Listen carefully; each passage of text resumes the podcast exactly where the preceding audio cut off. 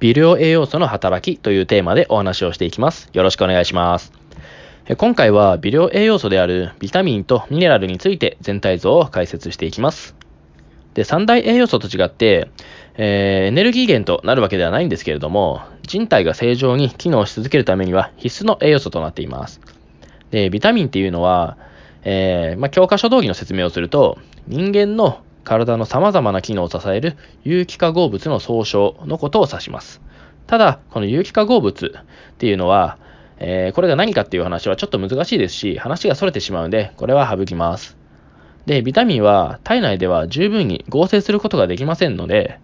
まあ、外部から取り入れる必要があります。まあ、つまり食事でしっかりとってあげる必要があるということになります。で、ボディメイクをしていく上で大切な三大栄養素の働きを、えー、助ける役割を持っています。つまり、ビタミンがないと三大栄養素である糖質、脂質、タンパク質っていうのを、えー、しっかりと取ってもちゃんと機能してくれないということになってしまいます。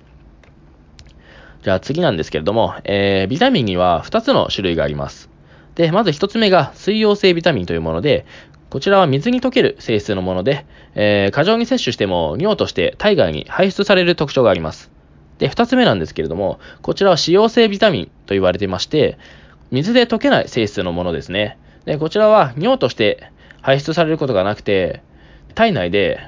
脂肪組織とか肝臓で貯蔵されて、毎日少しずつ消費されていくっていう特徴があります。なので、脂溶性のビタミンについては、過剰摂取にならないように注意する必要があって、まあ、サプリメントとかを使用する際には、ちょっと気をつける必要があります。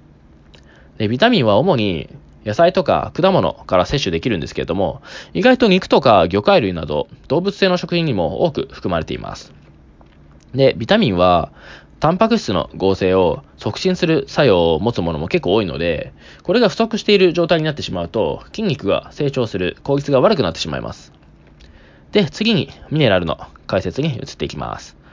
で、こちらも教科書通りの説明をすると、ミネラルっていうのは人間の体に必要な無機質の総称のことを指します。という感じになるんですけれども、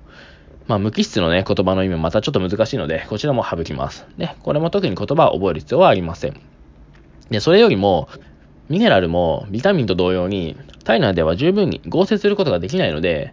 しっかりと食事から摂取する必要があります。で、ミネラルは体内の生理機能に関わってくるようなホルモンとか、の、え、働きを助けたり、ま、カルシウムなどのようにね、え、骨の材料になったりするものもあります。で、長くなるので、ちょっと個別のね、説明は省くんですけれども、特に重要度が高いものとかは、レバーとか魚介類に多く含まれていることが多いので、このような食材っていうのは積極的に摂るようにするといいですね。